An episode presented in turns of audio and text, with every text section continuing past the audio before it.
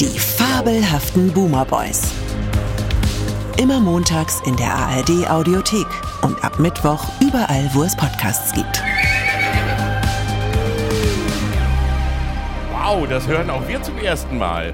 Ja. Dass wir ab Mittwoch auch überall, wo es Podcasts überhaupt gibt. Das heißt, wir sind dann gar nicht mehr exklusiv in der ARD Doch, Mediathek. doch, doch, doch. 48 Stunden sind Ach wir so. sowas von exklusiv in der ARD Audiothek. Das ist brummt, mein Lieber. Ja. Aber dann kann man die fabelhaften Boomer Boys überall auf der ganzen Welt, wo es Podcasts gibt, hören, wenn man nur möchte. So, also dazu herzlich willkommen zum ersten Mal quasi die äh, fabelhaften Boomer Boys mit Live-Publikum. Das erste Mal, als es eigentlich ein Live-Publikum gab, warst du ja krank. Deswegen für dich absolute Premiere mit echten Menschen und zwar viele tausend Menschen hier vor uns, wenn die einmal ein Zeichen geben würden. Herzlich willkommen bei den Boomer Boys.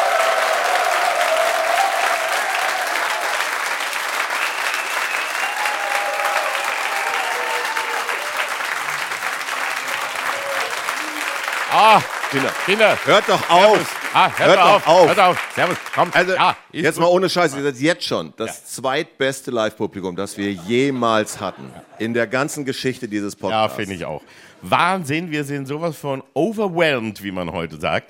Und deswegen haben wir, weil wir gedacht haben, wenn wir schon so ein tolles Publikum haben, äh, dann bringen auch wir noch wen mit, oder? Weil wir allein Wir sind ja doch nicht abendfüllend, ne? nee, Deswegen also platzfüllend ja, aber Ja. abendfüllend. richtig. Und äh, dann haben wir gedacht, wir sind schon eigentlich, wie man uns ja gesagt hat, gar keine echten Boomer Boys. Das stimmt auch. Na?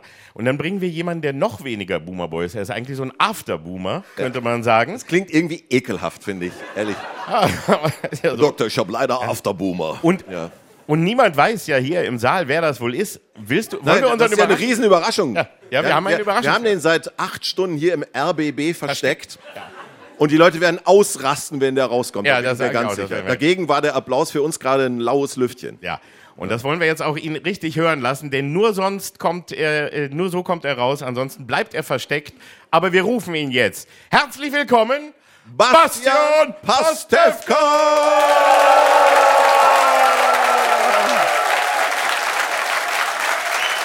Ah.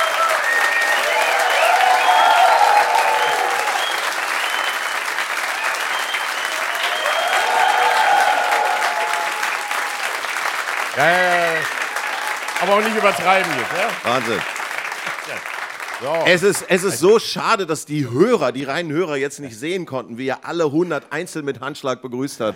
So ein emotionaler Moment gleich zum Reinkommen. Aber wir sind ja diesmal, es wird ja sogar irgendwie aufgezeichnet und man kann uns sogar sehen bei, bei, bei YouTube. Hätte ich mich völlig anders angezogen, wenn ich das gewusst hätte. Ja. Ne? Und wo hast du dich noch versteckt all die Stunden? Ihr habt mich gebeten, äh, mich dort hinter diese Zimmerpflanze in der Ecke zu stellen und das habe ich sehr gerne gemacht. Und die Kamera war die ganze Zeit auf mich gerichtet. Ja. Ich weiß nicht warum, aber Ach, man hat uns gar nicht aufgenommen. das ist genau. Es ist noch nichts drauf. Wir sind immer noch am Anfang. Schön, das machen wir auch, war das letzte Mal, dass wir uns einen Gast eingeladen Aber tatsächlich wird diese, wird, diese, Applaus tatsächlich wird diese Folge ja offenbar nicht nur als Podcast in der ARD Audiothek und ab Mittwoch überall sonst gestreamt, sondern auch äh, im Fernsehen. haben. Nee, auf der, auf, auf, Der Kameramann sagt nein auf gar keinen nein, Fall. Das ist auch gar kein Kameramann. Der Kameramann sagt zu mir, nee, nee, nee. Nein, nein, nein, nein, nein, nein. Das ist hier nur für Spaß. Ich bin gar nicht da. Ich, hab, ich muss die Pflanzen hier filmen. man kann sich das beim RBB als Daumenkino bestellen dann und dazu dann immer dabei laufen lassen. Ja. Das Nachgemalt worden, einfach Dann. Ja, gibt es dann Podcast. später. Aber das heißt, es gibt ja, ich meine, das ist ja ne, ne, ne, Fehler liegt bei mir, aber das, das, wird, das, wird, ne, das wird zu sehen sein. Ja, es wird irgendwo zu sehen sein. Das ist schön. Das wird dann Oh, läuft, irgendwie- ja. Nein, wie gesagt, in den, in den Dreisat. modernen Medien, YouTube und so weiter, da kann man das dann anklicken. ARD Alpha, Ja, ja, ja, das wird super. D-Max. Ja, ne? Ja, ist doch gut. Und ARD 20.15 Uhr Samstagabend in zwei Wochen. Ja. So. so, jetzt haben wir aber alles geklärt und wir können ja eigentlich anfangen, so richtig offiziell. Natürlich. Ja. Aber wir haben ja ein Thema sogar für Ein heute. Thema, nämlich das Thema Krimi oder Kriminalfilme, Kriminalhörspiele, Kriminalfälle allgemein. Und ganz kurz vielleicht überhaupt noch, was versteht man unter einem Krimi? Was ist ein Krimi? So, weil man es mal definieren müsste für die Menschen da draußen. das weißt du. Also, äh, da, da würde ich lieber mal Bastian fragen, weil der ist ja wirklich Fan im Gegensatz zu mir. Dafür haben Mir wir dich es ja auch viel, hergeholt. Also erklär uns mal, was Also ist ich, ich finde, es ist eher zu viel im deutschen Fernsehen, aber er, und das wissen nicht viele, ist neben Angela Merkel der einzige bekennende Fan von Inspektor Barnaby in ganz Deutschland. Und er guckt das nicht ironisch, er guckt das gerne Ja. und braucht Hilfe. Ja. Ja. Ich finde das sehr aufregend. Ja, da werden wir noch mal länger da, später drüber sprechen. Aber sag mal, also um es kurz zu sagen, Krimi ist ja einfach, es gibt irgendeine Straftat und jemand versucht, die zu lösen. Meistens ein Mord. Ja, warum fragst du? Das weiß doch jeder. Also, Ja, ich wollte es ja nur noch mal sagen, weil man weiß es ja nicht. Wir müssen immer von, von, von dem geringsten Wissen ausgehen. Aber erstaunlicherweise, Du warst zu lange bei den Öffentlich-Rechtlichen. aber Die Leute wissen ja nichts. Ja, die wissen doch gar nicht, was ein Krimi ist, Mensch. Das Die gucken einfach irgendwas erklären. und wissen nicht, was es ist. So. Guck mal, schon wieder einer tot, Vati. Ja.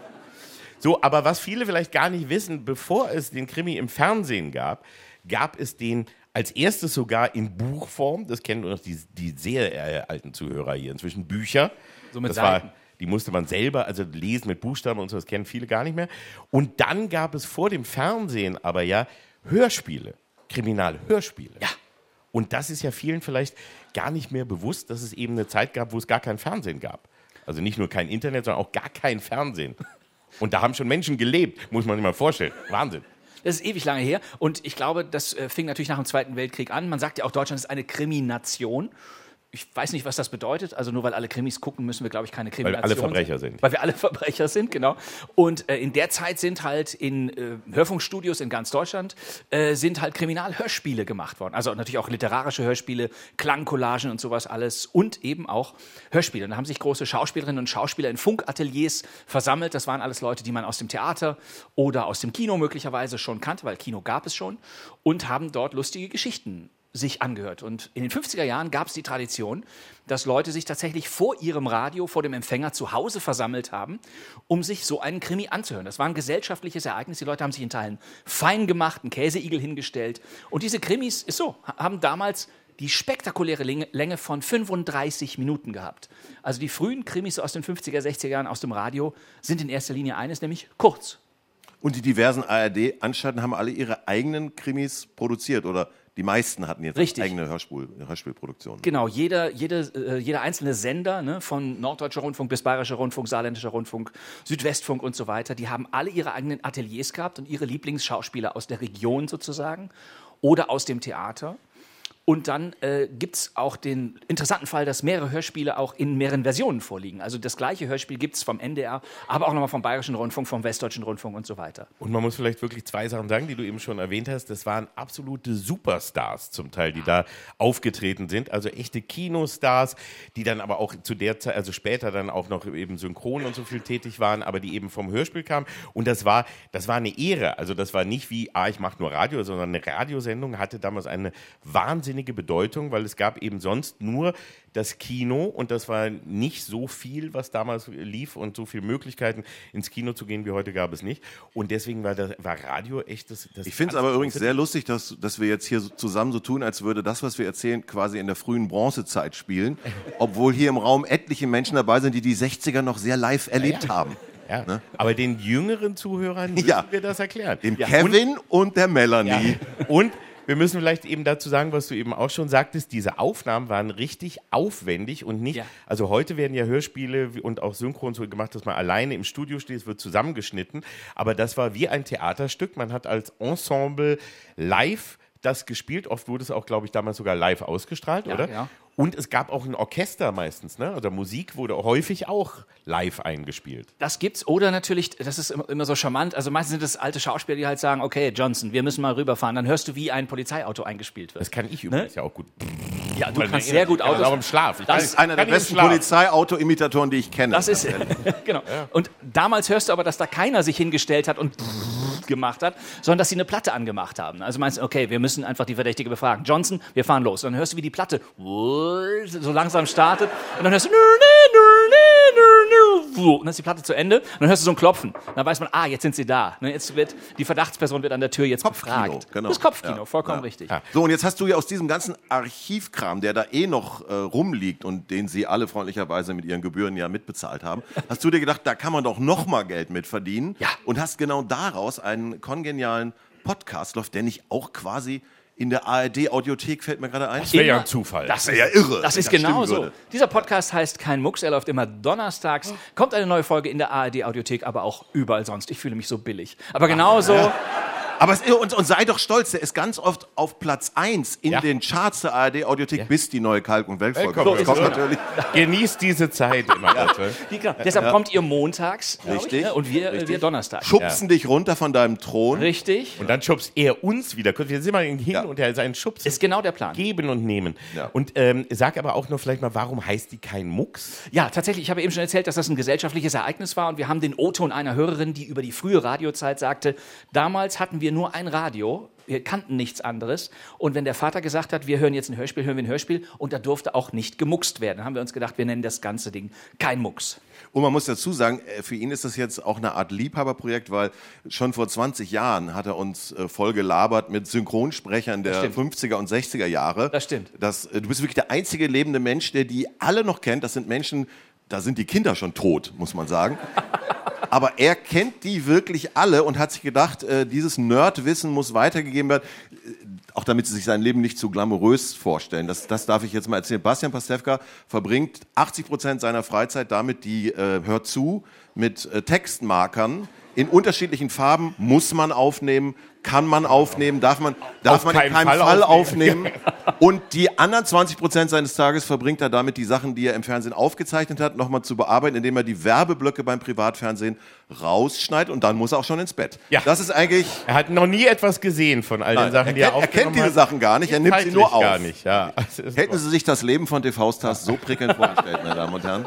Und er hat dazu dann noch in der Freizeit dann eben auch noch in den Radiosendern immer gehört, wo die Hörspiele kamen. Und ich weiß, dass du äh, also uns, glaube ich, auch ein bisschen so daran geführt hast und äh, mir zum Beispiel die Welt von Paul Temple ja auch So. eröffnet hast, was ganz tolle Hörspiele sind, die man damals noch, damals noch teuer auf CD kaufen musste. So war's. Und das sind eben dann immer Mehrteiler, ne? 6, 8, 12, 84 Teile. Von Francis. Durbridge, der hat Ja. diese Halstuchserie gemacht, das ist ja auch ein Kriminalfall, der im Fernsehen sehr berühmt war. Und bevor der Fernsehautor äh, wurde, war er Hörspielautor. 1938 hat er für die BBC erste Fortsetzungskrimis gemacht und das waren damals Straßenfeger, eben weil es noch kein anderes Unterhaltungsmedium gab. Und die auch ganz toll sind. Also Die sind super. machen auch wirklich Ja. wahnsinnig Spaß. Also sind zwar ein bisschen redundant, weil immer wieder das Gleiche passiert. Darum geht es ja überhaupt nur bei Krimis. Das muss man ja sagen. Bei Krimi-Hörspielen geht es ja nicht um die Lösung, um spannenden Fall, um dass man am Schluss nicht drauf kommt. Es geht darum, dass immer das Gleiche von Neuem erzählt wird. Ja. Das ist der Spaß. Du sagst Ja. halt immer wieder, ich muss noch mal mit Johnson sprechen, das gefällt mir nicht. Ja, ja, die Aussage seiner Schwägerin halte ich für verdächtig. Wie heißt nochmal die Schwägerin? Äh, Pauline. Ja, genau die. Ja, ne? Warum- Es wird immer wieder Info, die Infopostille fängt Der, immer dann Mensch, geht der Mensch liebt Rituale. Das So ist woll- es.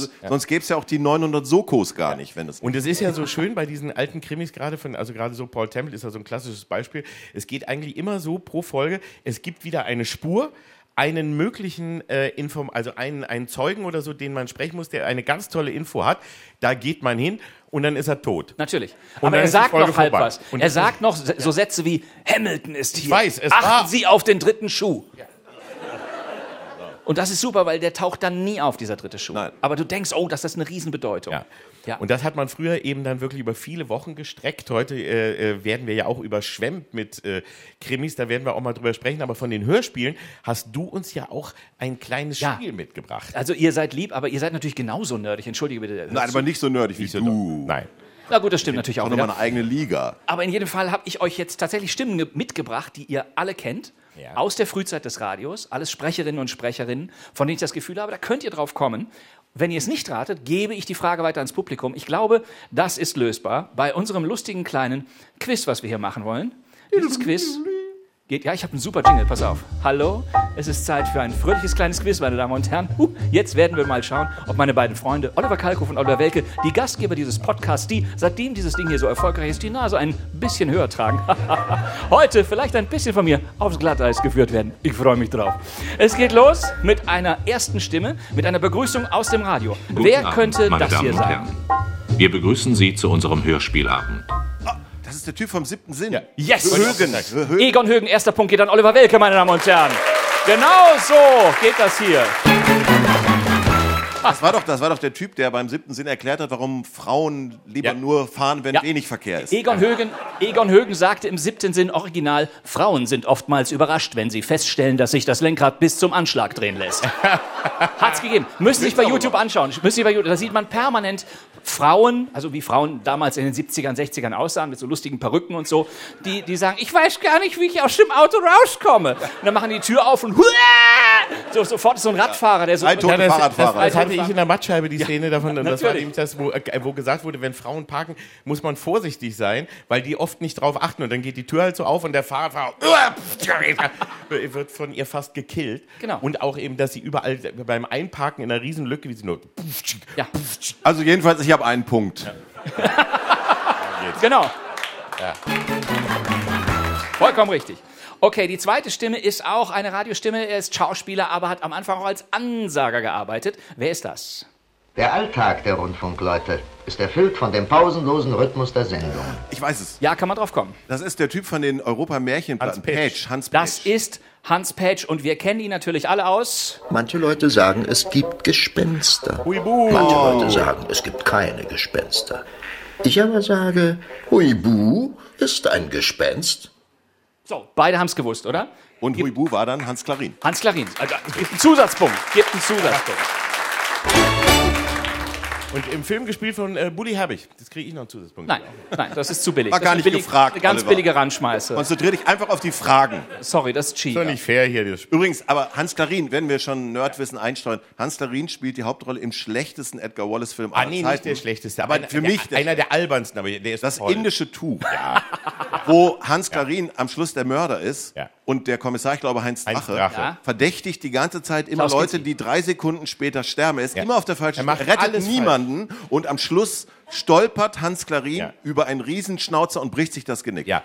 Das ist, das ist der Showdown selbst- des Films. Und selbst am Ende, als nur noch zwei übrig sind, äh, tippt, Hans, äh, tippt Heinz Drache noch auf den falschen, den nämlich auf die Mutter. Die ist aber schon tot. Das ist Elisabeth Flickenschild. Ja. er verbockt Flickenschild. alles, wirklich. Es ist alles, und der ist auch äh, zuständig, also wirklich der, verantwortlich für jeden Tod. Weil er immer sagt, wie, ja, Sie waren das, jetzt sperren wir Sie in einen Raum, wo der, wo der Täter ganz gemütlich hingehen und den umbringen kann. Dann gehen Sie wieder hin und sagen, oh, er ist tot. Nee, er war es doch nicht. Und okay, dann der Sorry. nächste. Oh, ja. Aber ein super Film, macht richtig Spaß. So. Genau. Wir müssen ihn trotzdem empfehlen. Das indische Tuch, bitte schauen. Läuft jeden, äh, jedes in Ostern bei Kabel 1. So, äh, die zweite Stimme, Ja. auch die, glaube ich. Dritte. Die dritte. Ja gut, die erste zählt. Ja gut, natürlich. Ja gut, die dritte Stimme meiner. Stimmt, die dritte Stimme. Wer ist das? Sie bilden sich wohl ein, ich habe mein ganzes Geld hier in, in einer Kassette im Keller oder im Garten vergraben, mein Freund. Sie haben sich im Jahrhundert geirrt. Wir sind nicht mehr im Mittelalter. Heutzutage gibt es Banken. Oliver Welke weiß es. Ich glaube, es ist Klaus Schwarzkopf. Es ist Klaus Schwarzkopf, der nächste Punkt. Vollkommen richtig. Oh, die Synchronstimme von Columbo. Die Synchronstimme von Columbo er Dieter Vogt. ergänzt Oliver Kalkofe. Ist das wohl richtig? Mein Name ist Inspektor Columbo, Mordkommission. Auch noch ein Punkt für Olli Kalkofe. Komm, das, Was? Das machen wir. Okay, die nächste schenke ich euch. Die nächste schenke ich euch. Wer ist das? Dann hat man also die Leiche gefunden. Kann man Edith? Hanke. Ja! Edith Hanke. Das ging super schnell. Edith Hanke. Wenn sie zu ihrer Mutter gefahren ist, wie kommt es denn dann, dass ihre Mutter neulich hier anrief und sie sprechen wollte? Ohne Scheiß, das ist die beste Stimme ever. Das ist die Und was beste viele Stimme. nicht wissen, es gab mal vor vielen Jahren bei der Goldenen Kamera, wo ja immer schon äh, Weltstars mit Deutschen kombiniert wurden, gab es den Bruce Willis Edith Hanke Tisch, meine Damen und Herren. Und da wäre man so gerne dabei gewesen. Das war bestimmt ein super Gespräch, glaube ich. Vollkommen richtig. Jedenfalls. das- Willis, hallo. das ist Berlin, wa? Vollkommen richtig. Das ist Edith Hanke. Okay. Nächste Stimme. Auch, ich glaube, ich glaube, das schafft ihr. Achtung. Wer ist das? Ich bin Simons Mann und Sie sind Ihr Liebhaber. Mir machen Sie keine Angst. Auch nicht mit dieser Pistole? Rühren Sie sich nicht von der Stelle. Eine Bewegung glaub- und ich knalle Sie ab Ich wie einen räudigen Hund. glaube ich, Er war, er, er. Der Schurke Horst Frank. Horst Frank. Horst Frank. Vollkommen richtig, meine Damen und Herren. Die wissen alles hier. Das ist Wahnsinn. War das nicht der Mann, der irgendwem das Lachen geklaut Tim hat? Thaler, Tim Thaler. gekauft, Tim Thaler. der als Kapitalistenschwein, hat ihm das Lachen abgekauft. Damals konnte haben- man mit Lachen noch Ja, Geld verdienen. Und ich kann das gerade sagen, dass ich, wir haben gerade äh, ein neues Schläferz aufgenommen und da haben wir vier Fäuste schlagen wieder zu.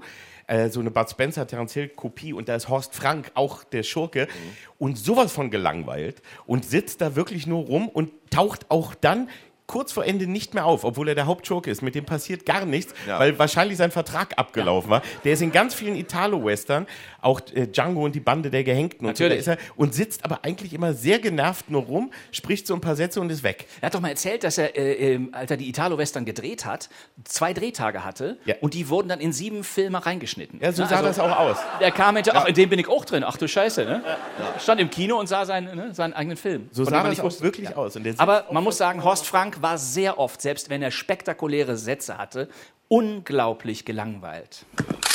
Aber lassen Sie die Hände hübsch auf dem Tisch.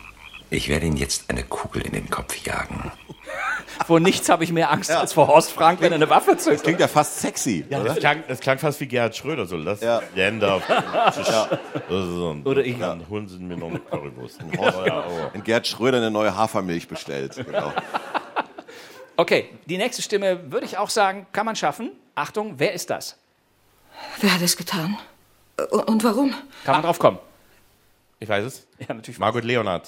Meine Damen und Herren, das ist auch schon wieder richtig Margot Leonard. Vollkommen richtig. Punkt für Olli. Das weiß ich Wahnsinn. natürlich. Weiß ich natürlich, denn es ist die Stimme von Emma Peel gewesen, von Diana Rigg und auch von Marilyn Monroe. Und wie klingt sie als Emma Peel? Wo waren Sie? Ich bin um den halben Golfplatz gelaufen. Ich habe unsichtbare Männer gejagt. Oder? Und da Es kann ist man nicht gleich. ethisch, so etwas tut man Das nicht. haben Sie auch schon gesagt. Wir brauchen einen Drink. Das hatten Sie bisher noch nicht gesagt. Aus welcher Folge? Du bist der größte Fan Snob. von. Du bist The der. correct way to kill Kenzie Snob. Meine Damen und Herren, es gibt einen extra Punkt bis Absolut, es gibt und noch ein zwei. Drink. Das ist, das hat nichts mehr. Das ist nicht mehr menschlich. Das ist nicht mehr menschlich. Ja, das, ist ja, das weiß ich ja. ne, Das ist meine Lieblingsfolge, daher weiß ich das. Und wir hören da gleich auch noch, äh, Gerd Günther Hoffmann war da auch noch dabei. Natürlich, der John Kirk. Steed spricht, aber auch Captain Kirk und James Bond, Sean Connery Ja. und so weiter. Ja. So. Stimmung ist im Arsch. Wir machen weiter, meine Damen und Herren. Ah, Die Entschuldigung. ersten sind zu Recht weggenickt. Okay, eine Stimme, die ihr auch kennt, aber wir hören sie ganz, ganz jung. Wer ist das? Diesmal ist es kein Unfall. Diesmal ist es Mord. Ja, jetzt wird es spannend. Michael Wer Jackson. ist das? Keine Ahnung. Aber sehr früh. komm, Eine ja. Aufnahme aus dem SFB aus diesem Haus von Wir sagen 1964. gleich, ah Mann, ja, natürlich. Natürlich, ich spiele ihn euch vor, zehn Jahre älter. Ja. Und ihr wisst es. Ja. Sofort. Ihr müsst es im Grunde nur rein. Hat er getrunken in der Zwischenzeit oder was hat die Stimme so? Es könnte, da, da will ich mich nicht festlegen, aber es könnte, ist es durchaus möglich. Wer, meine Damen und Herren, ist das? Ja, wozu ist man schließlich Kommissar und hat einen so lieben, treuen Oh, das ist Helfer doch die Stimme von John Wayne. Äh, äh, Hess, ne? Oh, jetzt wird's aber spannend. Jetzt wird's aber spannend. Du sagst, es ist Wolfgang Hess, meine Damen und Herren. Ist Also- es Wolfgang Hess, meine Damen und Herren? Es ist nicht Wolfgang Hess. Nein. Nein, ich wollte den Stimmt, Jingle nur nein. Entschuldigung, es ist die John Wayne. Es Genau. ist die John John Wayne. Ja, ja, ja. Wir brauchen aber Namen. Ich spiele euch noch mal was vor. Wer könnte das sein? Wer hat die Leiche entdeckt? Die Putzfrau heute Morgen gegen neun. Was hält die Putzfrau davon? Von dem Selbstmord. Nein, vom Preis der Bananen in Timbuktu. Das waren noch Dialoge. Das sind Dialoge.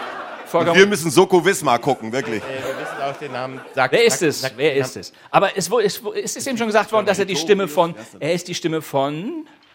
Reitet ihr Texaner immer noch auf Schafen anstatt auf Pferden? Ja, aber wie hieß der Typ? Der Typ hieß. Ich glaube, ihr wisst es, oder? Kommt da was? Die deutsche von John Wayne? Der Schauspieler hieß Arnold Marquis. Natürlich, aber, Marquis. Ja, aber aber das habt ihr nicht gewusst. deshalb muss ich aufgepasst, mal den aber dazu, aber für, für einen extra Punkt sage ich noch, dass der Witz auch ist, dass der Arnold Marquis häufig, äh, in vielen Filmen nicht John Wayne gesprochen hat. Zum Beispiel in El Dorado Wow. spricht er Robert Mitchum. Genau. Und nicht und, und John. Wayne hat eine andere Stimme und eben auch äh, äh, die Und zwar die von Edith Hanke. Wolfgang Hess verwechselt, der Edith Hanke Spencer spricht und die auch ähnlich Ja, immer natürlich. da so im Kreis Wolfgang Hess, Friedrich Schütter. So, und jetzt Marquis. die Frage an Sie. Welche Medikamente nehmen diese beiden Herren? Aber wenn Sie Gibt genau wissen Punkt. wollen, ob es stimmt, weil Arnold Marquis hat, als John Wayne verstorben ist, Ja. ihm ein Lied gewidmet. Und so klingt Ich muss Ihnen eine unangenehme Mitteilung. Nein, das ist es nicht. Sondern Ich muss Ihnen dieses. eine unangenehme Nein. wie ein Bruder. Nein, nein, hier verselbstständigt sich nichts. Das ist doch Unsinn. Ich liebte ihn wie einen Bruder. Ich wurde sein größter Fan. Denn ich war seine Stimme. Die Stimme von John Wayne.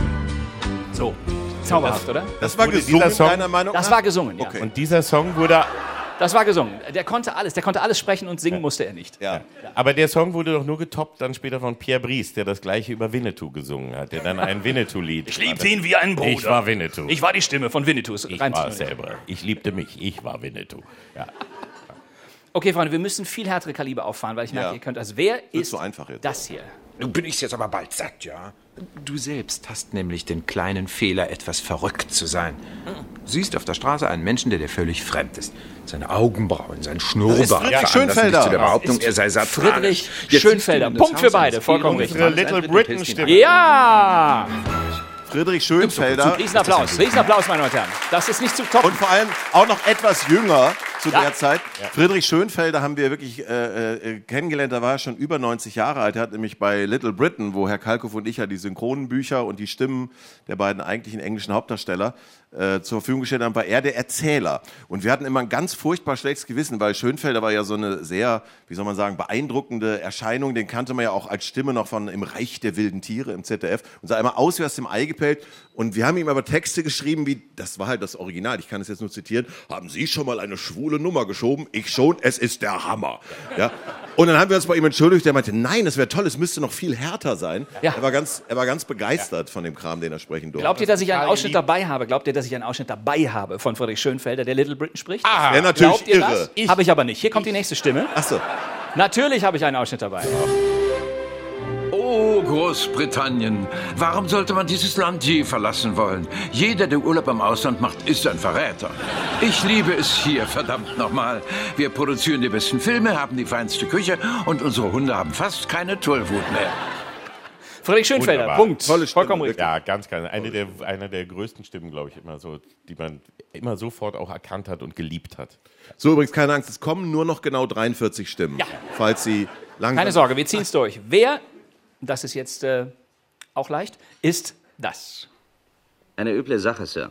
Erst wird er als vermisst gemeldet, dann findet man einen Teil seiner Leiche, dann stellt man fest, dass er ermordet wurde. Super Text schon mal, oder? Das ist meine Pechsträhne, würde ich sagen. Und das ist leicht, findest du? Das ist sehr leicht. Wir hören noch mal, wer, wer es sein könnte. Ich habe mit seiner Frau und seinem Schwager gesprochen. Aber diese Erklärung gefällt mir nicht. Achtung, ich spiele noch einen dritten vor. Und da ist mein Eine- absoluter Lieblingsdialog Ja, ich drin. Pass auf, du weißt eine- es, ich weiß es. Aber da ist mein absoluter Lieblingsdialog drin. Er verhört einen Verdächtigen zum Thema Blutflecken. Achtung. Was hat es mit den Blutflecken in Ihrem Teppich auf sich? Der Teppich ist vor drei Tagen erst aus der Reinigung gekommen. Vielleicht hatte ich Nasenbluten. Wir haben das nachgeprüft. Okay, wer ist es? Wir hatten das nachgeprüft. Sie, Ja, das ist Sie hatten keinen Nasenblut? Ja, genau. Okay. Ja, weil er hatte keine Nase. Ja. Das war, Vielleicht hatte ich Nasenbluten. Ist auch ein super ich, weiß Typ. es der nicht, es- ich bin mir nicht sicher, aber könnte, ist es Günther Strack? Meine Damen und Herren, glauben Sie es oder glauben Sie es nicht? Es ist Günther Strack. Nein, Das Hochdeutsch. Ist Günther Strack. Ich, aber ich wusste, ich wusste überhaupt nicht, dass es irgendwas gibt, wo Günter Strack nicht Hessisch spricht, sondern Hochdeutsch. Ja, und es ist ein Hörspiel von Radio Bremen. Es ist noch Aus dem Jahr? Aus dem Jahr 1964. Ah, ja, aber natürlich kennen wir Günter Strack, für alle, die Günter Strack nicht kennen, aber wir kennen ihn als aus den Drombuschs. Ich bin der Ludwig. Ludwig, Guten Tag, Vera. das darf doch nicht wahr sein. Nein, das, das war auch ein Ausschnitt, wo die ganze Bandbreite von Günter Strack rübergekommen ist, muss ich sagen. Und das war natürlich Witter Pohl, die gesagt hat, Ludwig.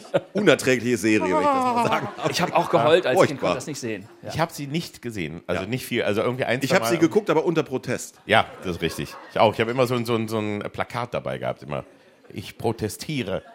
Aber man hat ja trotzdem jeden Scheiß geguckt. Wir hatten ja kein weil Leben. es nichts anderes gab. Es war so, man hat alles geguckt, auch wenn man es gar nicht gucken wollte. Habt ihr die, aber die Drombuschs habe ich auch, glaube ich, nicht gesehen. Habt ihr Traumschiff geguckt? Schwarzwaldklinik? Ich Die heirate eine ersten, Familie. Folgen, die ersten Folgen Traumschiff und äh, heute Die waren noch meine geil. Familie guckt es immer noch. Und ich, ich, ich halte es nicht aus, wenn ich nur eine Minute vorbeigehe und 30 Sekunden höre und schon alles weiß, wie die Geschichte ausgeht, wer das ist, wie, und dann diese, diese wirklich debillustigen, die gemeinten Dialoge. Ich schreie, damit bei, ich muss schreien, ich halte es nicht mal aus Spaß aus. Ich halte es nicht mal ironisch aus, gar nicht mehr. Ich bin da wirklich raus beim Traumschiff. Die habe ich auch nie geguckt. Was ich jetzt in der Wiederholung manchmal gucke, weil das läuft ja lustigerweise immer über die Weihnachtstage, ist tatsächlich Schwarzwaldklinik, weil das ist wie so eine Zeitreise in dieses Helmut Kohl Deutschland, was man Ja. eigentlich verdrängt hat erfolgreich. Aber dann nochmal das Weltbild. Also auch, es gibt ja diese, ich weiß nicht, vielleicht hatten wir es sogar schon mal im Podcast, diese. Du hast großartig- schon deine Sucht schon einmal zugestanden. Nein, nein, die, genau, ich, die, was mich fasziniert sind diese Folgen, wo Gabi Dom als Frau von Professor Brinkmann einsieht, dass es Quatsch ist, dass sie auch arbeitet und Ja. entschuldigt sich und auf. entschuldigt sollte sich und dann man haben heute sich alle wieder öfter- lieb. Es war immer eine andere Zeit. Ja, das sollte man viel öfter zeigen, diese. Da wussten die doch, wo ihr Platz Schau ist. dir das Ja. mal an, Schatz. Ja, Hier, genau. so ist das. Genau. Und der ist Chefarzt. So, richtig. Hast du noch einen? Natürlich, natürlich. Raus. Einen. so. Liebe Wie lang Freunde- ist noch mal diese Folge? Genau. Ah, da ist Wir sind schon drüber, die wird in zwei Teile Okay, geschnitten. Freunde, ich, Ja. ich muss härtere Geschütze auffahren. Wer ist das? Gestern Abend um 9 Uhr, 12 Minuten und 30 Sekunden wollte ich das Turmzimmer des Schlosses betreten. Als ich eintrat, entrang sich meinen trockenen Lippen ein gellender Schrei. Im Zimmer lag nämlich eine riesige Leiche. Eine riesige Leiche. Ja, ja. Aber ich meine, das war doch noch Deutsch, oder? Entrann sich meine Lippe. Es ist wohlgemerkt ein satirisches Hörspiel, aber wer ist das? Wer ist das? Als ich das sah, habe ich natürlich weitergeschrien. Auf mein Schreien kam dann Mr. John, der Diener, angelaufen und Miss Himbeer, die Köchin. Und dann wurde ich ohnmächtig. Miss Himbeer, die Köchin. Schreiben Sie diesen Namen auf, der ist wahnsinnig. Miss Himbeer? Miss Himbeer, die Köchin. Ja, gut. Äh, Johanna von Kotschern ist es das? nicht. Nein, Ist es nein. Farin Dor? Nein! Auch nicht. Auch nicht. Irgendwas Bringt in überhaupt nicht. Ich kann nur so Es ist tun. irgendeine andere Frau. Aber Es ist eine andere Frau. Ja. Aber jemand, der so aus der, auch, auch in der Sabine Wallace-Ecke mitgemacht hat? Nein. Ja, da darf ich leider nicht zu sagen. Das ist, ich bin, äh, die Gefühle haben Schweigen. Äh, ich muss auch. Äh, Aber wir haben noch einen Ausschnitt, sie ist jetzt ein bisschen später. Ja. Ein bisschen später, eine sehr junge Aufnahme, aber jetzt etwas später. Wer ist das? Wenn Sie den Termin jetzt nicht einhalten, geht dann Ihr Geschäft baden? Ist das Judy Winter? Das ist Judy Winter! Winter! Ja, natürlich ist das Judy Winter. Aber das mit den, also mit den trockenen Lippen mit Frau Himbeer, aber habe ich, ich wirklich nicht erkannt. Das ist von, Winter, das ist von tolle Stimme auch. 1964. ja. Ja. Genau. Nein, und auch vor allem, weil sie ja heute durch diese dunkle, markante, etwas rauchige Stimme. Sagen wir so, heute klingt sie so. Übrigens hat mich heute Morgen schon in aller Frühe die Polizei angerufen und gefragt, in welchem Wagen Ron gefahren ist. Es hat zwar eine Frau bei der Polizei in Toronto angerufen und ihren Mann, Ron Galloway, als vermisst gemeldet, aber ich war es nicht, Ralph. Natürlich. Ah, das ist schon eine Entwicklung. Noch nie einer behauptet, aber egal. Ja, Ja. Aber, ja. ich möchte noch was von Frau Himbeer und Herrn Brombeer hören, wenn ihr da noch was hast. Eine Geschichte, Leider nicht, ich leider nicht. Ich habe die Geschichte auch nicht verstanden. Aber okay, ja. wir haben sie natürlich gesendet. Im Podcast ist sie. Der Titel dieses Hörspiels heißt Der Totenvogel schlägt Mitternacht. Das ist ein Titel. Noch- Hat, hat einer eigentlich für, für, für irgendwer im Saal bei den Punkten mitgezählt, damit wir wissen, wie mein Erdrutschsieg ausfällt? Ich führe ganz weit, aber ich weiß nicht mehr wie. Ja, Okay. ich glaube auch. Es steht ungefähr, es steht ungefähr, okay. Ich habe noch jemanden für euch, wo ihr auch ganz, den schenke ich euch. Komm, der, wer ist das? Wenn es sich wirklich, wie ich vermute, um einen Verzweiflungsakt handelt, ist mit einiger Sicherheit anzunehmen, dass sich der Täter auch jetzt noch in der Nähe des Tatortes aufhält oder dorthin zurückkehrt, Der hat- um das zu ist- erfahren, wie weit die Polizei mit ihrer Nachforschung ist. Das ist doch die alte Klaus Kinski-Stimme, oder nicht? Ist das. Aber ist nicht Gerd Martinsen, oder? Der, in, also, Ihr müsst euch einigen, ich kann jetzt hier nicht so offen. Äh, Ja. Also, siehst du, äh, Gerd Martinsen, der Louis de Finesse und so gesprochen hat, aber der ist. äh, Aber, aber drei, ganz- zwei, eins. Louis de Natürlich. Ah! Ja. Wahnsinn! Ja, gedacht.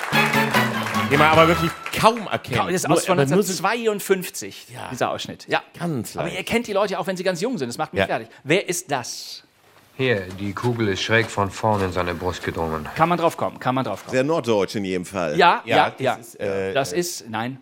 Machen Sie doch endlich Ihre Aussage, aber lassen Sie uns mit dem Unsinn von der Verwechslung in Ruhe. Ja, Vorne nickt ein Herr. Ein, Sie ein wissen Herr- es. Nein. Sah aber so aus. Nein, nein, Sah aber sehr so aus. nein. Okay, ich gebe die Frage weiter ins Publikum. Ich fühle mich so gut, weil ihr es zum ersten Mal nicht wisst. Dann frage ich mal das Publikum. Weiß es jemand im Publikum? Nein. Okay. Wir gucken in, in wirklich äh, Tote Augen. Wir in tote Augen. Die, Die toten Augen von London. Berlin. Das Wer- könnte aber auch mit den letzten 40 Minuten zusammenhängen. Wer ist es? Es, ich gebe euch noch mal eine Stimme, wo ein bisschen moderner Und wir klingt. wünschen Ihnen allen, liebe Hörerinnen und Hörer, dass Sie sich in Zukunft jeden Sonnabend um 20 Uhr auf der Mittelwelle an Ihrem Lautsprecher herzlich amüsieren werden. Achtung. Aber wenn ich Ihnen noch immer verdächtig bin, bitte, warum durchsuchen Sie mich dann nicht? Der Mann wird immer, wird immer älter jetzt. Ja, ne? Das ja, ist von, ich von jung nach alt. komm, ist aber ich wirklich Wer ist es? Ihr kennt die Stimme alle. Ich sag's euch gleich. Also, wie ich schon sagte, mein Name ist Stone. Kommen Sie direkt hierher.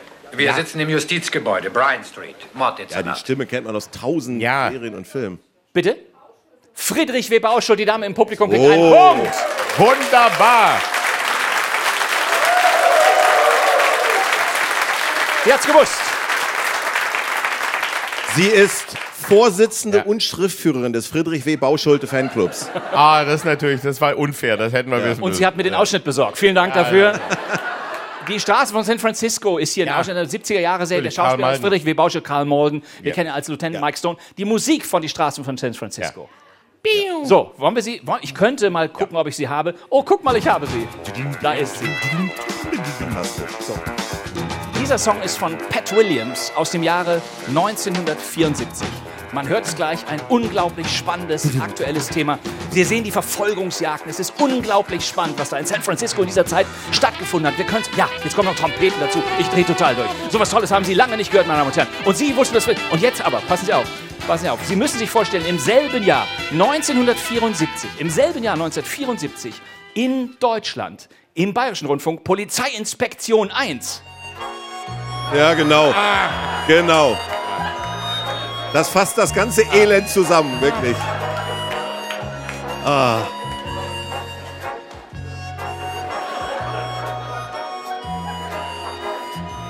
Jo. Vollkommen richtig. Meine Damen und Herren, ich darf Ihnen eins verraten. Diese beiden Männer haben fantastisch, fantastisch mitgespielt. Das hier war das Fantastische, das Großartige, das Einzigartige, kein Mucksquiz. Und gewonnen haben Oliver und Oliver, meine Damen und Herren. Ein Riesenapplaus.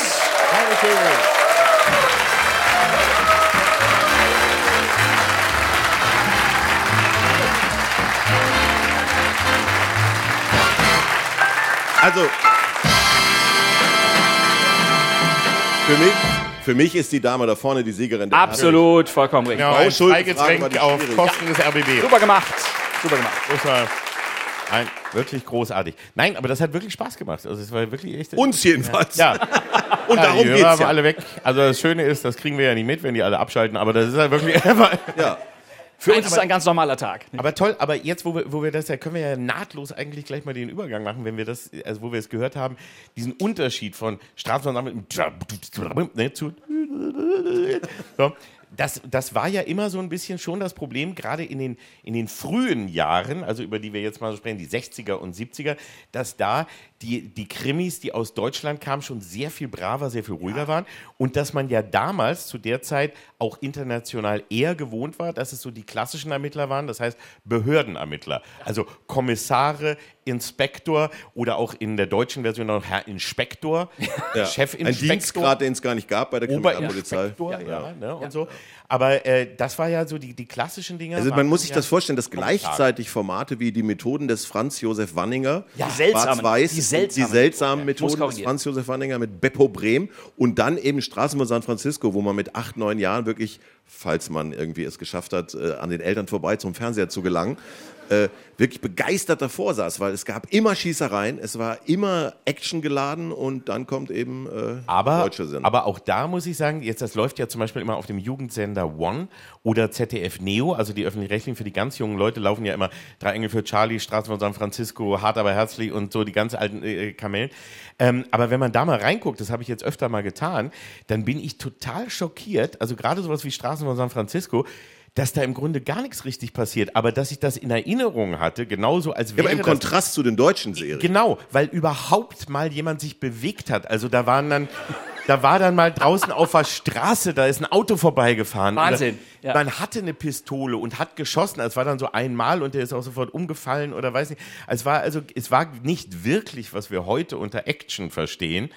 Also, aber es war für, für uns damals, wow. Aber Serien wie äh, San Francisco oder auch die Profis äh, haben ja die, du die erste große Gewalt im Fernsehen Diskussion ausgelöst, wo, Also die- man, wo man gesagt hat, dürfen wir das unseren Kindern zumuten, weil sonst erschießen die ja auch Leute, wenn wir das. Die Profis waren also zum Beispiel wirklich das erste Mal, dass man ja so in Richtung Action ging. Das waren dann ja schon 80er, aber in den 70ern, ich erinnere mich da wirklich noch dran, gab es einmal eine Zeit, da wurden in, äh, da hat die ARD und ZDF haben sich beide entschieden, Gewalt aus dem Fernsehen zu verbannen. Echt? Und, ja, und da war Die schlimmste alle, Zeit unseres Lebens. Wurden Ja, alle Krimiserien rausgekommen und mich hat es persönlich getroffen, weil ich ja riesen mit Schirmschar Melone Fan war und da kam die Neuauflage und nach vier Folgen oder fünf Folgen wurde die abgesetzt. Die lief Donnerstagabend 21.45 Uhr und nach 23 Uhr lief Josh mit Steve McQueen, diese Western-Serie, schwarz-weiß, wo gar nichts passiert.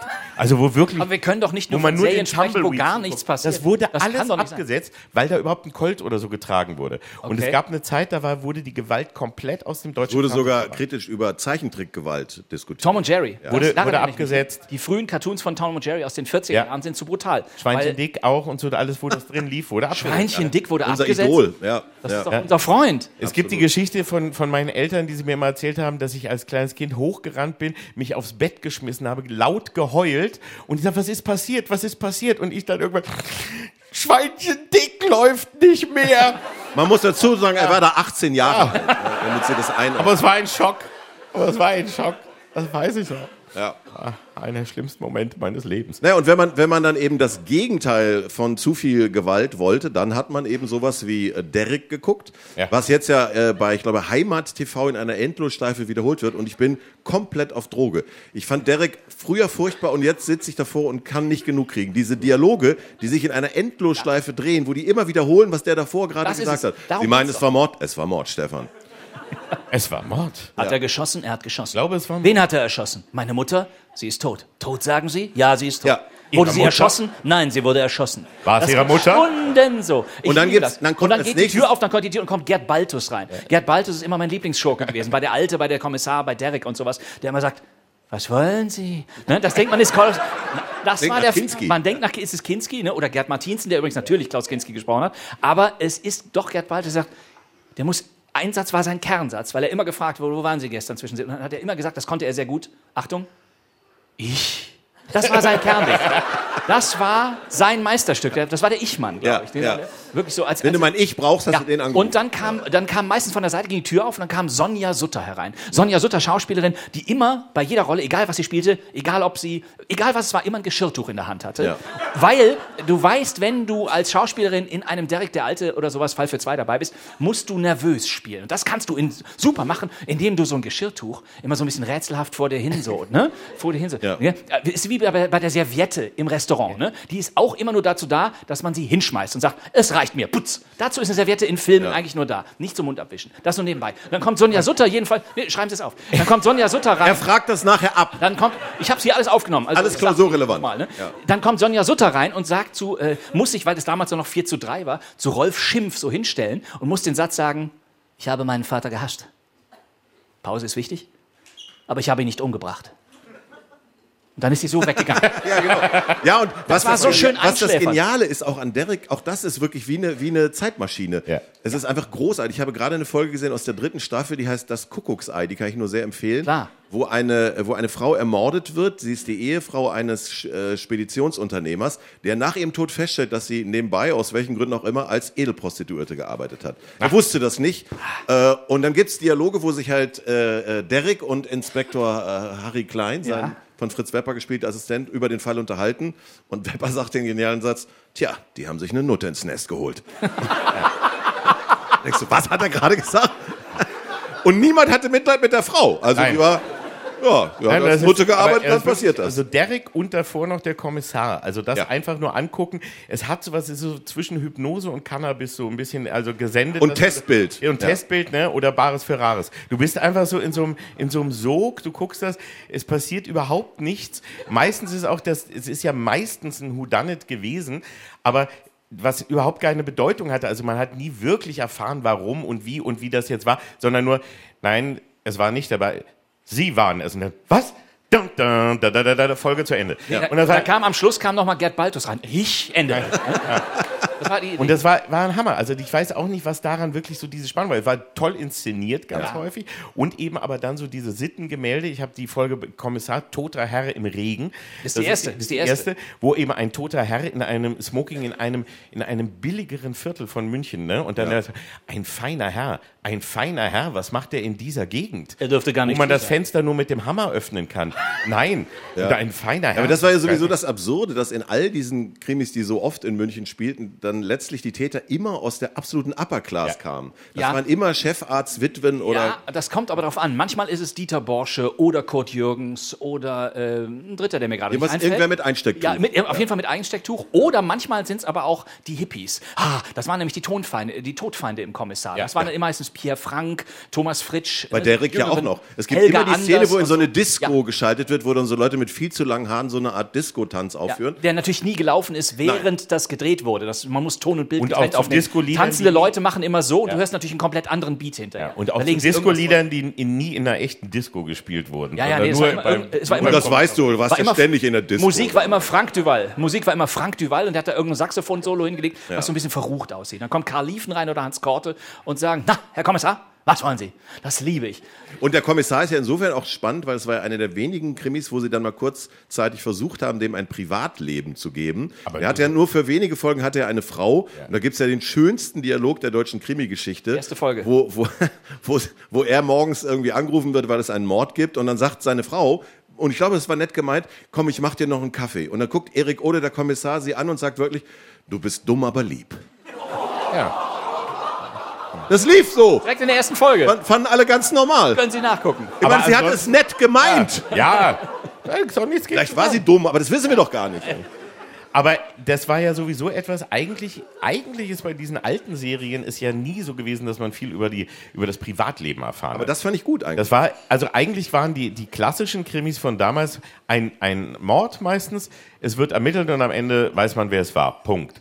Und dazwischen hat man nicht viel erfahren. Vom Kommissar, von den Derek und nur so ansatzweise. Aber man hat nicht, man ist Aber nicht vermisst du das nicht ein bisschen verglichen heute mit den ganzen Psychos, Das ist das- wo es die ganze Zeit um die Drogen, die der Kommissar oder sein Trauma oder wer alles gestorben ist aus seiner Familie, kommt zum Fall, sage ich da immer. Also heute haben wir ja, also ich, was, was man schon ein bisschen vermisst, dazwischen gab es ja auch eine Zeit, wo du äh, Ermittler hattest, wo du Spaß an den Ermittlern hattest. Also ich sag mal, die zwei, hart aber herzlich, auch dann welche, die gar keine, jetzt nicht, die eben von, nicht keine Beamten waren, aber die dann eben wie die Profis oder Colt Sievers oder so, die auch so ein bisschen wenigstens Die Profis waren keine Profis? die waren, die waren äh, CIA5. Aber, Ah, CIA5 natürlich, mein Geheimdienst. Fehler. Ja, aber es war ja halt so, dass da hat man ein bisschen mal was erfahren, aber man hatte Spaß, denen die zu begleiten. Und heute ist es ja so, dass es eigentlich, sowas gibt es gar nicht mehr. Also Nein. welche, die einfach ermitteln und gut drauf sind, Ja. überhaupt. Oder einfach zur Arbeit gehen und den verdammten Fall lösen. Außer Inspektor Barnaby, da sind wir Ja. wieder am Anfang. Ja. Der macht das, der freut sich. Stimmt.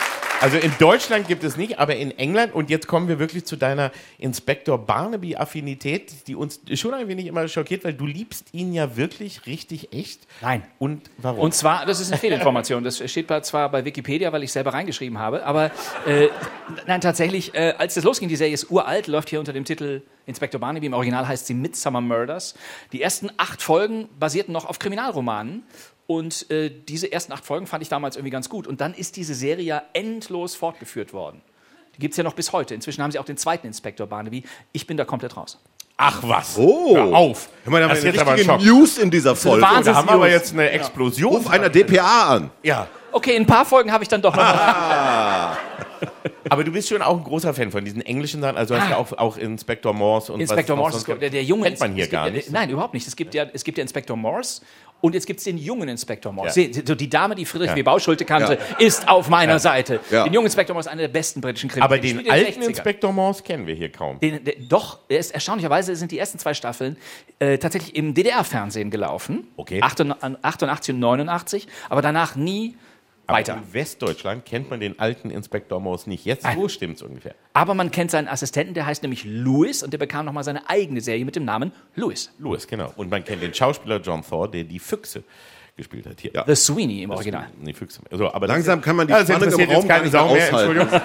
Nein, aber kommen wir vielleicht nochmal davon jetzt äh, dahin zurück. Jetzt haben wir gesagt, wie es war. Aber komm, du sagtest eben ja, die ersten äh, äh, Inspektor Barnabys waren ja auf, basierend auf Büchern. Ja. Und das ist ja auch eigentlich das, wo es herkommt, also Bücher.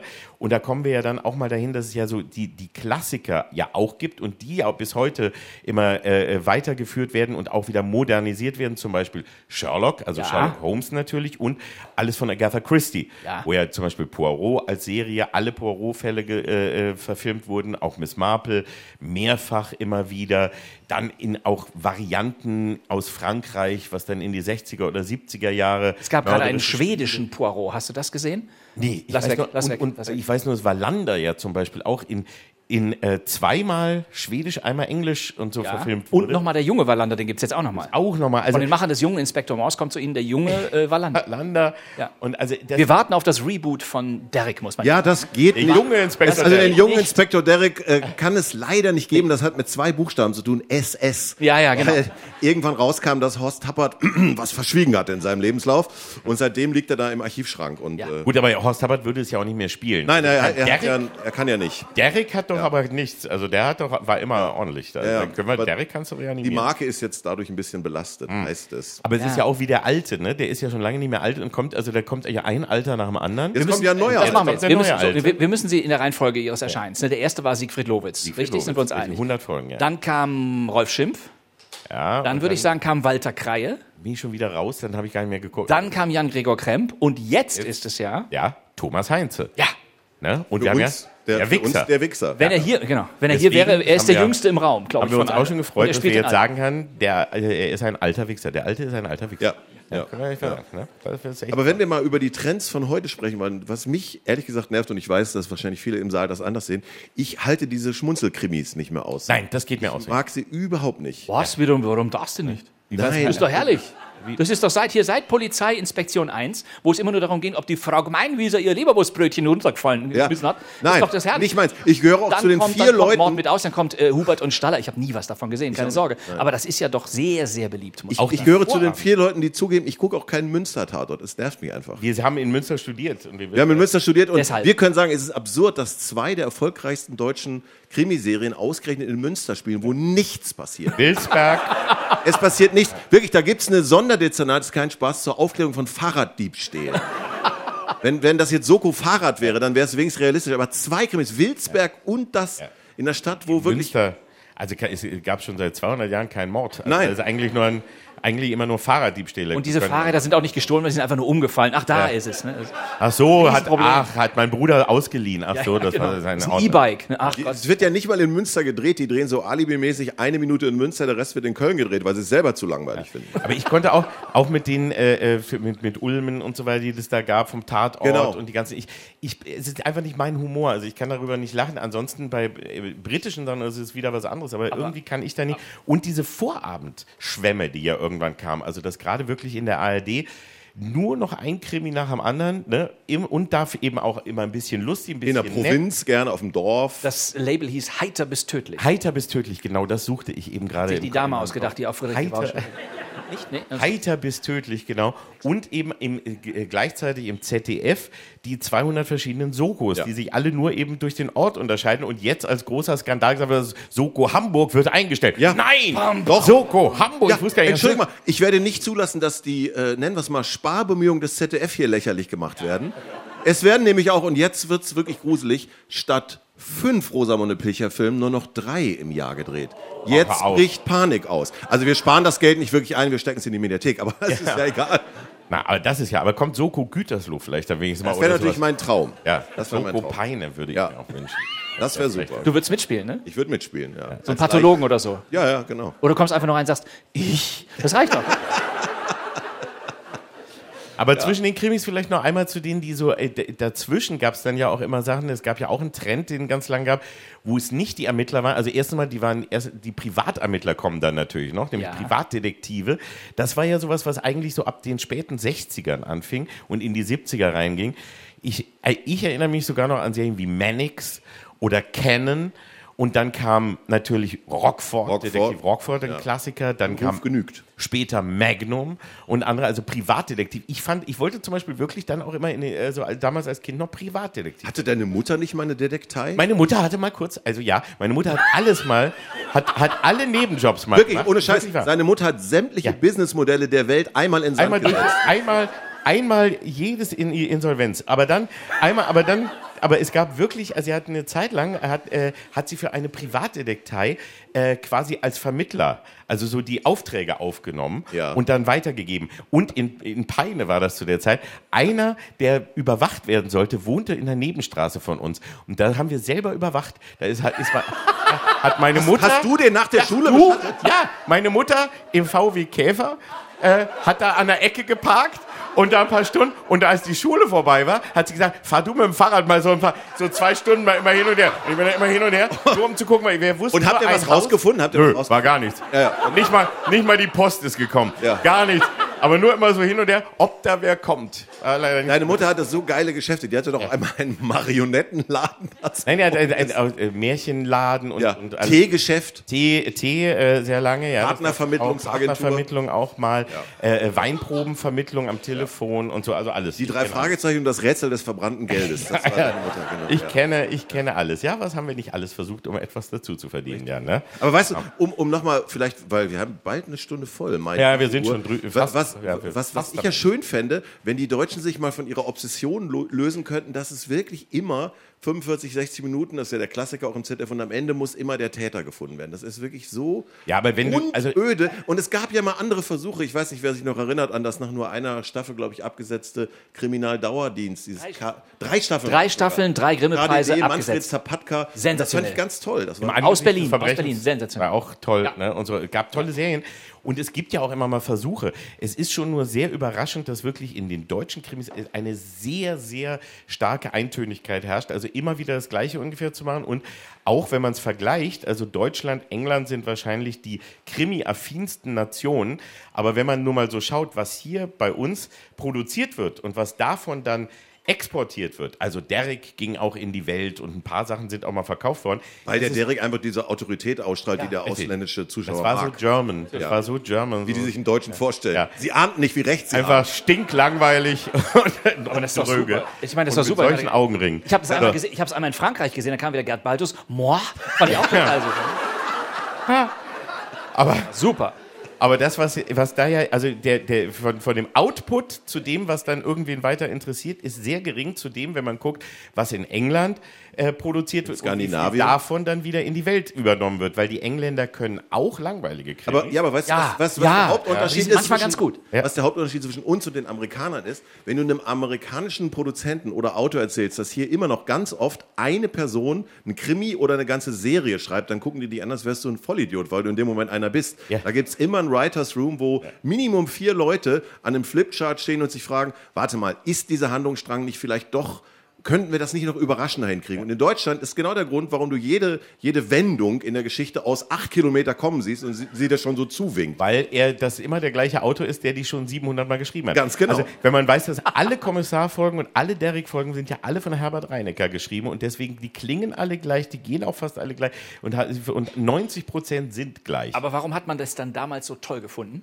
Weil es nichts anderes gab. Wir waren so verdammt Ach, am. Arsch. Das Wir kann doch nicht so- der Grund doch, sein. Doch. Da, weil es nichts anderes gab? Ja, ich war für, also ich kann aus meiner Erfahrung sagen, ich habe alles geguckt, egal was. Und alles, wo irgendwie Krimi drauf Okay, stand, fand ich spannend.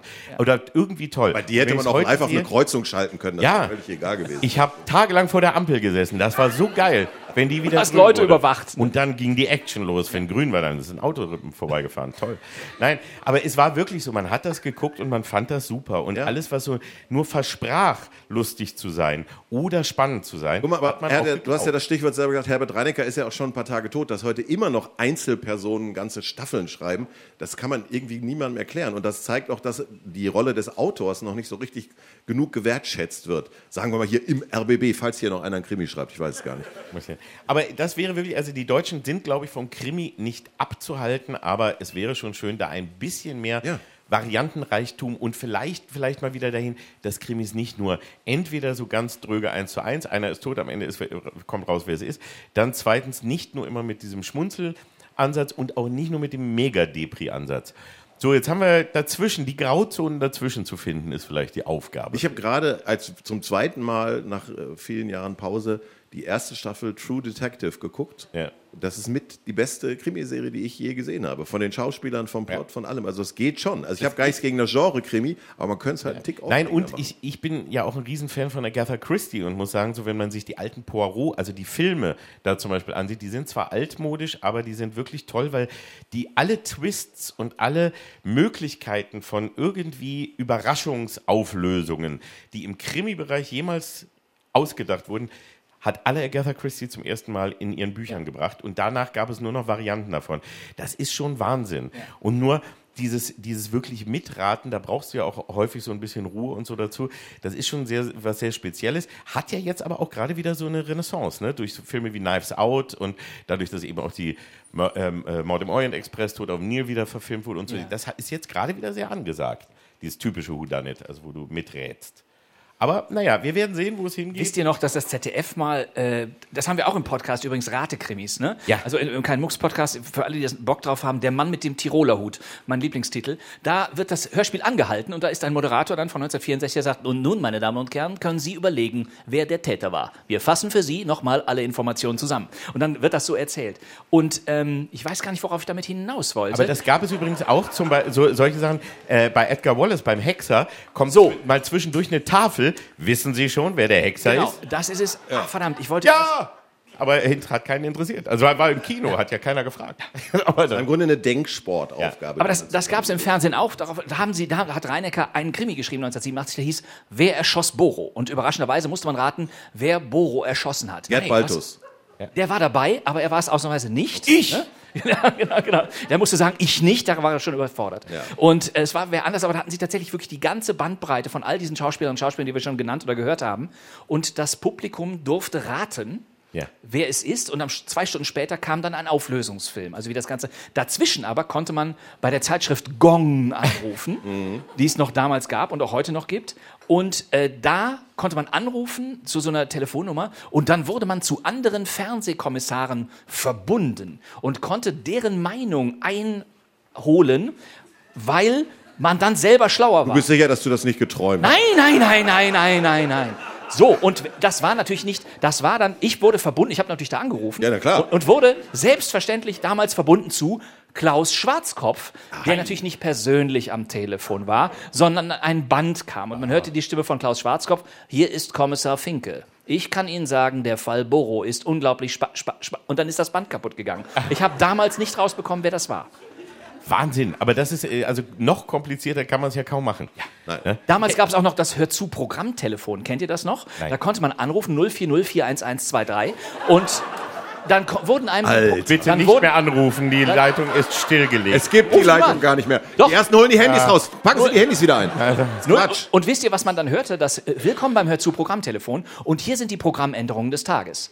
Dann wurde, war eine Dame da, die einem erklärt, das war natürlich auch nur ein Band, was so passiert, weil es gibt einen neuen Brennpunkt oder irgend, irgendjemand ist gestorben, deshalb senden wir heute Abend mal den Film von dem oder sowas. Ich fand, ich habe da jeden Tag angerufen. Ja. Du, du, du bist, gehörst auch zu den Leuten, die beim TED mitgemacht haben. Und Ja. ich wette, dass du heute noch bei deiner Lieblingssendung Let's Dance mitvotest. Stimmt's? Nein, das stimmt nicht. Aber ich glaube, Ja. du, hast da, du hast da so lange angerufen, bis sie selbst ein Band nur für dich gemacht haben. Und gesagt, bitte rufen Sie nicht mehr an. Herr Pastewka, wir wissen, dass Sie das sind. Ich Legen einmal- Sie Unser jetzt Tonband auf. Einmal, fühlt ich- sich belästigt. Ich schwöre euch, ich habe immer angerufen, ich habe immer Briefe geschrieben, natürlich unter anderen Namen. Ja, na klar. Ja. Manchmal auch unter meinem eigenen, gebe ich auch zu. Und dann habe ich mal, aber- irgendwann hat, da sind wir wieder bei brit- britischen Serien, da hat der WDR mal eine sechsteilige britische Krimiserie gesendet und der sechste Teil kam nicht, das war noch so in den linearen Zeiten, sondern es lief ein Eishockeyspiel. Und dann habe ich beim WDR angerufen und habe gesagt, das, so geht es nicht. Erstmal, erstmal habe ich das 040411123 Hör zu Programmtelefon angerufen, da wurde diese Änderung gar nicht genannt. Ha! Da wusste ich, jetzt bin ich einer ungeheuren Schweinerei auf der Spur. Hab noch mal die Zeitung, äh, äh, es war nämlich eingekringelt unter auf jeden Fall aufnehmen. Und da kommt dieses scheiß Eis, Eishockeyspiel. Danach kam Schach. Und habe ich gedacht, wo ist denn die Einblendung für mich? Dieser Teil wird nicht. Und dann habe ich, ich schwöre es euch, das ist kein, jetzt bei allem Scheiß, den ich erzähle, das ist wirklich wahr. Ich habe angerufen und dann war ich beim WDR tatsächlich, weil ich fand im Telefonbuch den WDR. Ja, bitte. Da war da irgendein Mann dran. Ich so, ich habe gesagt, entschuldigen Sie, ich habe eine Frage zum laufenden Pro Programm. Ich war 17 oder so, ne? Ich habe eine Frage zum laufenden. Ja, bitte, Moment, ich muss Sie verbinden. Dann kam die Mausmusik. Als Warteschleife, ne? Ich war also beim WDR und dann war da so ein Typ dran und sagte, ja, Programm, ich so, entschuldigen Sie bitte, ich bin Zuschauer Ihres Senders. Sprechen Sie lauter. Äh, ich bin Zuschauer Ihres Senders. Und zwar kommt gerade nicht die sechste Folge von der Krimiserie. Und dann sagt er zu mir, ohne Scheiß. Ich habe woran liegt das? Und er sagt, wahrscheinlich sind Sie der Einzige, der das guckt. Ja, Ja, also ich meine, Okay. die, Leute, die, Leute hatten schon, die Leute hatten schon so ein Gefühl, dass du eine relativ traurige Jugend hattest, aber jetzt hast du wirklich den Vogel abgeschossen. Ja. Welcher 17-Jährige ruft bei einem Fernsehsender an? Wirklich. Und ich glaube jetzt wahrscheinlich Noch jetzt auch, keine Freunde. Das ist ja wohl selbsterklärend. Wirklich. Kann auch sein, dass inzwischen keiner mehr hört, aber wir sind jetzt auch schon, wir haben schon überzogen, muss ich aber auch sagen. Wir sind jetzt schon. Wir, wir, wir, wir fassen zusammen, es wäre schön, ein bisschen weniger Krimis, aber dafür bessere. Ja, und es wäre schön, wenn es die Hör zu Programmänderungs-Hotline wieder gäbe. 0404123. Rufen Sie, jetzt, rufen Sie jetzt bei Gong an und Ja, schalten Sie Das- auch nächste Woche wieder Das ein. wäre alles sehr, sehr schön. Also wir haben, glaube ich, viele Anregungen heute. Den, auch den Keine Machern. einzige gehört. Ja, ne? Und so. Mal sehen, was sich so tut in der nächsten Zeit. Wir treffen uns vielleicht einfach in einem Jahr wieder und gucken mal, wie sich das alles verändert hat und ob unsere Anregungen aufgenommen wurden. Aber jetzt sollten wir eigentlich äh, mal zum Ende kommen, ne? Hier vielleicht ein, äh, kurz mal Schluss machen für diese Folge. Für diese Folge. Und einen ganz, ganz besonders herzlichen Dank an Bastian Pastewka. Gerne, gerne, gerne.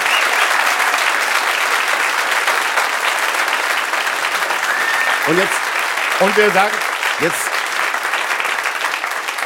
jetzt sagen wir, du warst der beste Live-Podcast-Gast, den wir je hatten. Und dann sagst du im Sinne von Gerd Baltus, ich? Ja. Und wir hören dich sogar noch mal wieder, denn wir nehmen noch eine weitere Sendung mit dir auf, die aber erst in ein paar Wochen erscheinen wird. Ach du aber Wir schön. nehmen noch eine Sendung auf. Das heißt, alle, denen diese Folge gefallen hat, es werden nicht so viele sein, aber die dürfen sich ganz doll Noch eine- freuen. Davon gibt es noch mehr. noch eine demnächst. zweite Folge. Du hättest echt Geld nehmen sollen, Ja. Bastian. Und, und das kann man jetzt alles hören in der ARD Audiothek und dann immer aber auch kurz Überall. darauf schon überall, wo es Podcasts Einfach Fenster aufmachen, dann hört man es. Wunderbar. Wir sagen an dieser Stelle Dankeschön und bis zum nächsten Vielen Mal. und Dank. zur nächsten Folge. Vielen Dank. Tschüss an alle.